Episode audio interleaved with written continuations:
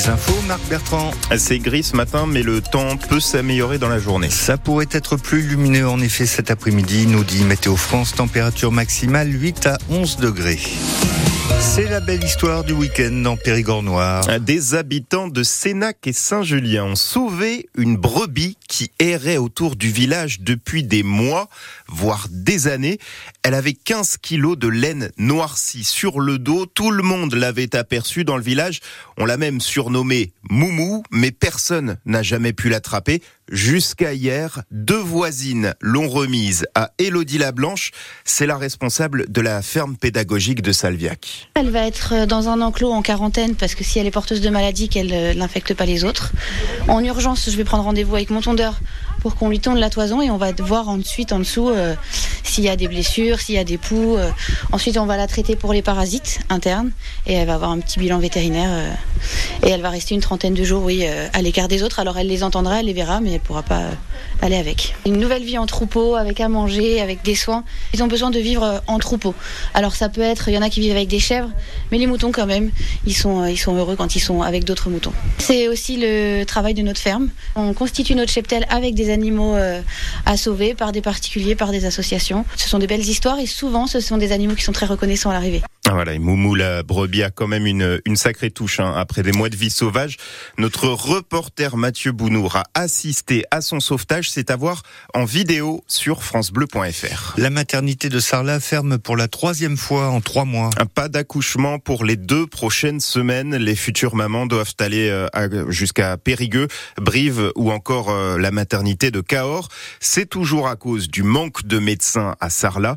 La maternité reste ouverte euh, pour les consultations gynécologiques, les avortements ou encore le suivi pédiatrique. C'est le dernier jour du Salon de l'agriculture aujourd'hui, salon très spécial cette année pour la première fois. On a vu des CRS au milieu des enclos. Forcément, la fréquentation va en prendre un coup. En revanche, il y a encore eu de belles récompenses pour euh, nos éleveurs périgourdins. Des éleveurs de Mialet ont tissé leurs vaches sur le podium des prix Molstein. Et puis, Voodoo Magic, un berger de brie de Lagemaille, a été sacré plus beau chien de berger de France. Les canoës vont avoir du mal à passer l'été prochain sur la Dordogne. Ah oui, ce n'est pas à cause de la sécheresse, hein, évidemment, avec la pluie qu'on a euh, en ce moment, mais à cause des barrages. EDF va baisser le niveau de l'eau de 3 mètres en amont du barrage de Mozac à partir de la fin du mois d'août et jusqu'en octobre pour faire des travaux sur le barrage. Il va y avoir des conséquences pour les pêcheurs, mais aussi pour les touristes, prévient Gérard Garrigue de EDF Hydro. Il va y avoir une partie de la rivière qui sera sans eau et donc il faudra aller effectivement secourir et préserver les poissons, les remettre dans le lit de la rivière euh, normale. Il y aura aussi un impact aussi sur la partie touristique. Ça sera un petit peu plus difficile de pouvoir naviguer sur, euh, sur la partie euh. Surtout pour les grosses embarcations euh, concernant des voiliers ou concernant du, du ski nautique. Et c'est ce qu'on a partagé justement avec les différents partenaires et élus pour avoir le moins d'impact sur la saison touristique. Gérard Garrigue de EDF Hydro, responsable des barrages. D'ailleurs, c'est un petit événement chaque année. Le premier saumon de l'année a passé le barrage de Mosaque jeudi après-midi. Il remonte de l'Atlantique. Il y a déjà huit saumons qui sont passés euh, un peu plus euh, un peu plus en aval au niveau du barrage de Tuyère. Les rugbymen de Bergerac affrontent Floirac cet après-midi. L'USB vient d'apprendre sa relégation en Fédéral 2 la saison prochaine pour raisons financières. Le match euh, se joue en Gironde à 15h15 et puis à 15h45 Sarlat joue à l'extérieur contre Causse-Vézère. Belvès de son côté reçoit les Auvergnats de Clermont-Cournon. En Fédéral 3, l'Union Saint Astienovic accueille le Lardin. Le Bug reçoit Argentat sur Dordogne, un match qui va être déterminant pour le maintien. Et puis Vert se déplace dans le Cantal affronter Saint-Simon. À Dussac, près de Lanouaille, on dispute ce midi une manche des championnats de France de moto cross country. En fait, c'est de la motocross avec euh, beaucoup de sauts et de la boue sur le parcours de 12 km. Le départ est à midi 45 et c'est très impressionnant à voir. Les plus gros mangeurs du sud-ouest ont rendez-vous à Sarlat ce midi. Le grand banquet de Festois. 15 plats et un repas qui va durer 5 heures jusqu'à ce soir. Le cuisinier est au fourneau depuis une semaine. On l'entendra dans les infos de 9 heures. Les 1000 convives ont réservé depuis des mois.